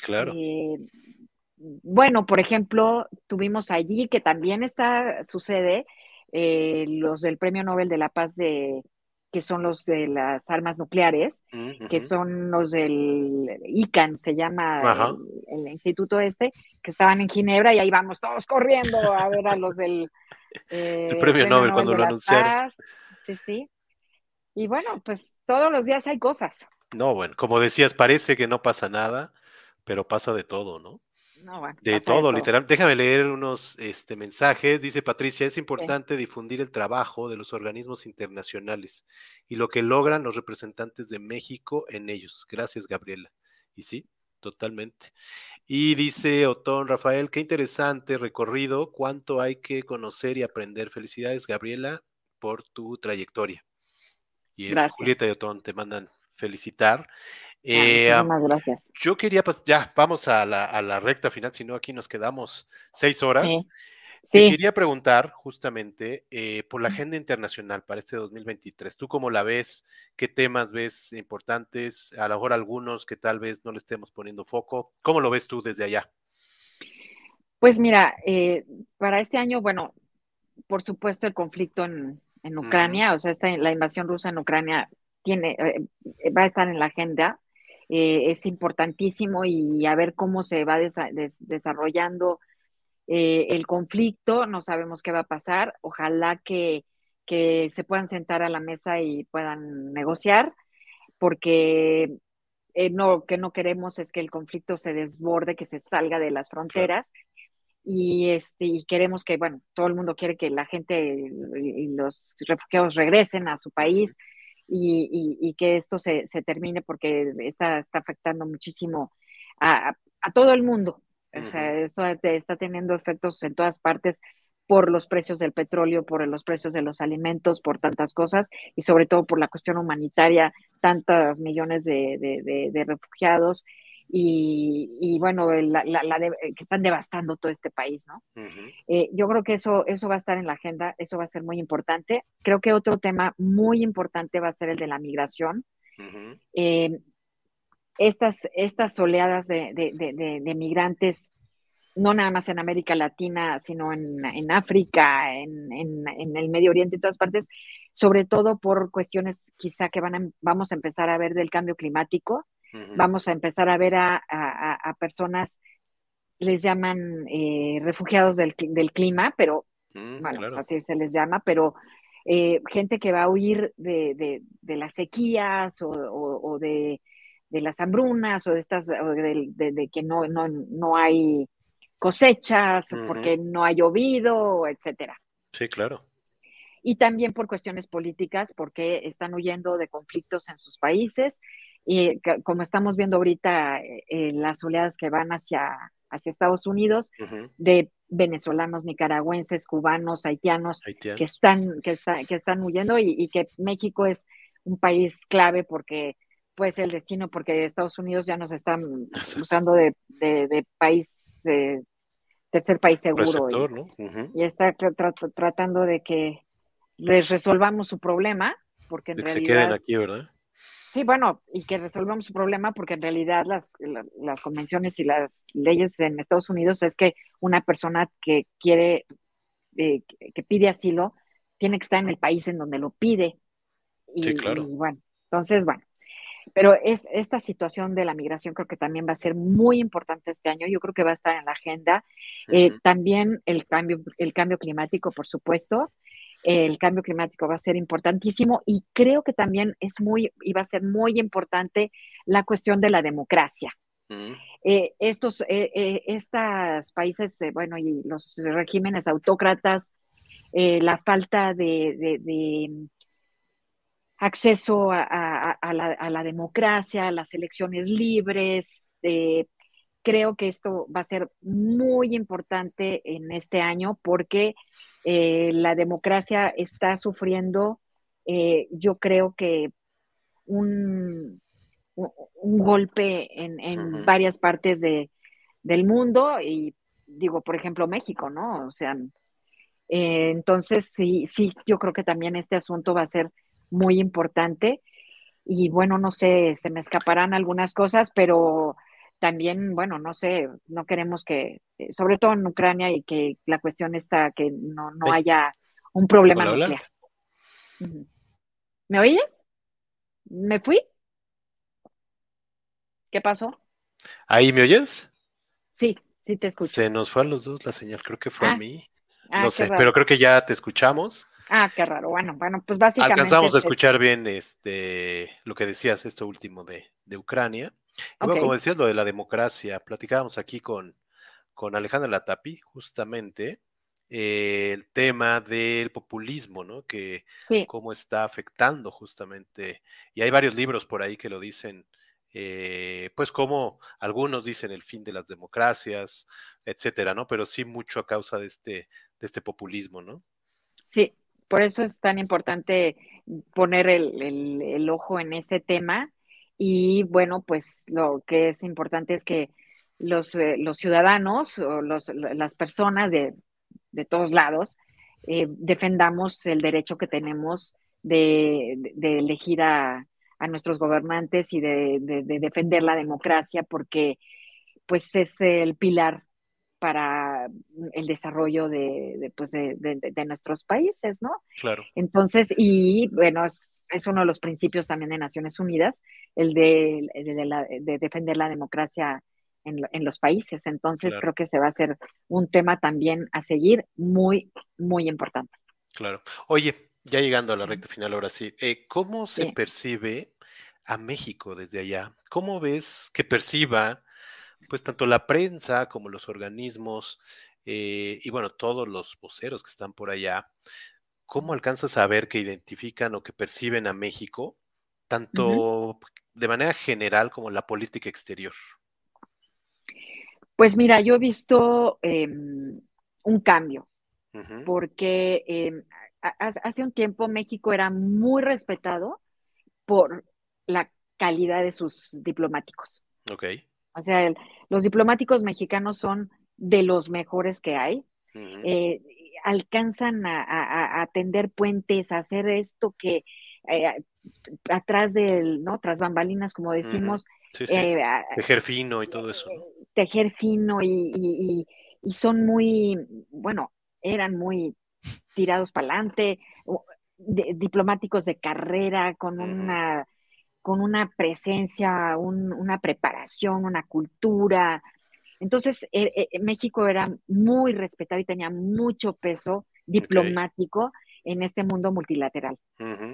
Desde hace, desde el 2018 que cambiaron las cosas, cambió el gobierno, la, política exterior no le importa mucho a este gobierno, eh, los diplomáticos tampoco el, servicio diplomático ha bajado de, nivel eh, y de prestigio. Y también lo que están viendo, eh, o sea, ya no pesa tanto la opinión de México, porque más bien ya la opinión no, no, no, no, está importando. Pero también lo que está pasando es que se, está viendo cómo México está cambiando, digamos, su, su, em, su postura ante, las, ante las cuestiones hay muchas preocupaciones en México, de, México, por ejemplo, de la militarización, de lo que está ocurriendo con la militarización en México, que la gente no entiende y, los diplomáticos no entienden qué está pasando, no entienden qué está pasando con los asesinatos a periodistas. Eh, hay un, o sea, les escandaliza eh, a los diplomáticos cuando les preguntas que, que, en México maten así a Oye, ¿qué te dicen los otros corresponsales? Y, en este, no, bueno, los corresponsales dicen, ¿vas a México? Exacto. Ten cuidado, no digas que vas a estar allá. O sea, sí, me imagino la percepción o sea, y mira, digo, no, no, no, bueno, sí, sí, cuídate mucho, bueno, pero eh, pero sí, sí, sí, sí está, hay mucha preocupación por esto, por esto, por las desapariciones también. O sea, no pueden creer que, y la cantidad de muertos. cuando yo digo, bueno, es que hay un promedio de 80 personas que homicidios dolosos. Al día. pero no hay guerra en tu país, no hay guerra. O sea, ¿qué, está pasando? E, eso es. Y luego esta postura en las votaciones. Entonces, por ejemplo, en el Consejo de Derechos Humanos, eh, se votó una resolución en la que se pedía un debate sobre los crímenes que están, bueno, los eh, campos de reeducación mm. en, en, China, en Xinjiang, en la zona de Xinjiang, en donde la, minoría uigur, la minoría musulmana, pues les están borrando su cultura literal. entonces, eh, que, ah, quería, bueno, va a haber un debate, querían hacer un debate sobre esto, sobre la situación China metió muchísima presión a muchísimos países y eh, esta resolución no pasó en el Consejo de Derechos Humanos por eso. Pero México, por ejemplo, se abstuvo. Ok, fíjate. Cuando, cuando en otro tiempo México hubiera votado a favor.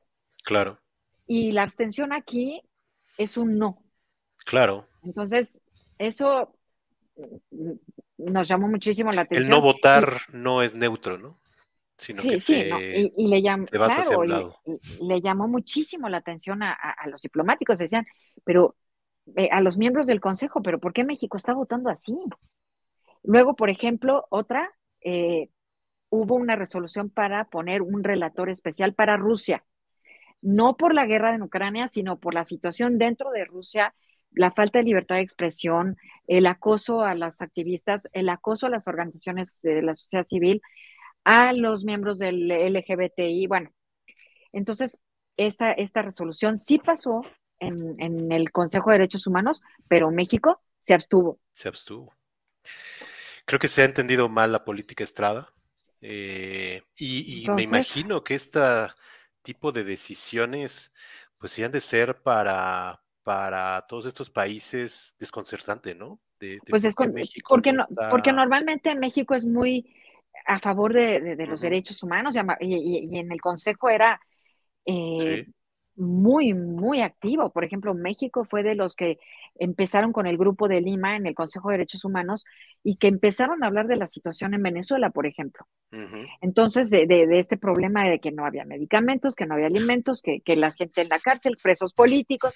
Bueno, pues la última resolución que hubo es para extender el mandato de la misión de investigación sobre la situación en Venezuela. También se abstuvo, se abstuvo. México. Cuando México antes era el líder del, grupo de Lima que le llaman, que era pues pues para, cuestionar la situación de, los derechos humanos ahí. Entonces, este cambio, así como que a, la, a la comunidad internacional eh, a, los países que son más, digamos, con más libertades y que normalmente casaban con México, están muy sorprendidos y yo diría que decepcionados de, la, de lo que está haciendo México porque la política exterior no existe. Y más con un gobierno que se dice de izquierda, ¿no? Bueno, totalmente. totalmente. Desconcertante. Totalmente. El por qué nos está votando con eso, ¿no? Gaby, muchísimas gracias de verdad por todo esto. Te digo, nos podríamos quedar aquí horas. Yo nada más quería cerrar con dos fotos. Eh, una de ellas es esta, mira, que me encontré. Ah, con mis hijos. Están tus hijos. Sí. Eh, me imagino, ¿cuántos años tenían cuando llegaron allá a Ginebra? Eh, estaban adolescentes mis hijos. ya vas a empezar a, hacerle cuentas de no, mi edad. No, no.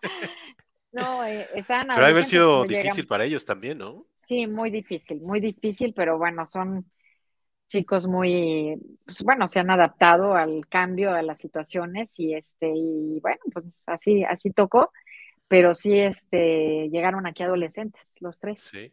Bueno, no aquí, a Ginebra. Allá, sigues en Ginebra. Oye, y quería hablar de uno en particular. Ah, es actor. sí, es actor. Me enteré que es actor. Eh, platícanos un poquito de Sebastián. Bueno, gracias por preguntar. Sebastián Capitán Viveros.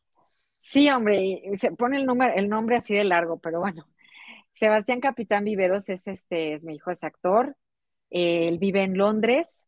Él estudió en la universidad, él estudió cinco años, eh, hizo su eh, BA, o sea, digamos como la licenciatura en drama en la Universidad, University of the Arts London, en la Universidad de las de Artes de, Londres.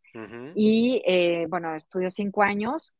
Él ha participado en, varias obras de teatro, hizo una obra de teatro que se llama Sweat. Sweat, estaba viendo. Sweat, que, es, que es sudor, que es, es, la que está ahí abajo en un bar.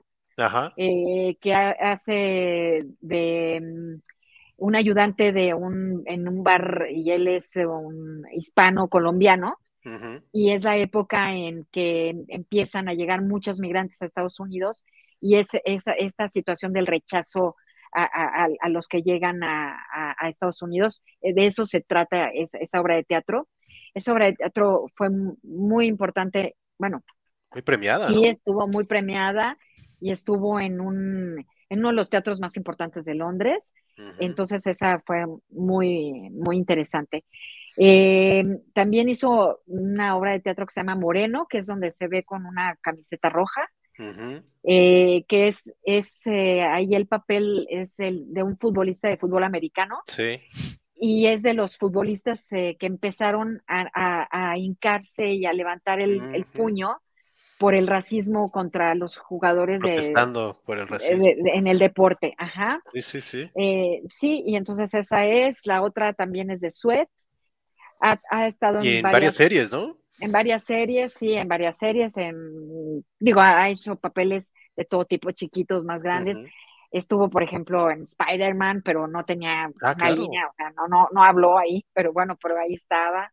Ahí lo eh, también, Ahí también, y tuvo una, presencia muy chiquitita en una que se llama 355, que es este, una de estas de super acá de Hollywood, de, eh, bueno, muy, muy, muy, de, superproducciones. Ha estado también en producciones chiquitas, eh, ha estado en series también, en algunas escenas, está haciendo proyectos, pero es, es, interesante porque es uno de los pocos actores eh, hispanos eh, que está en, Londres y que habla, bueno, domina perfectamente el inglés, también el francés y el español.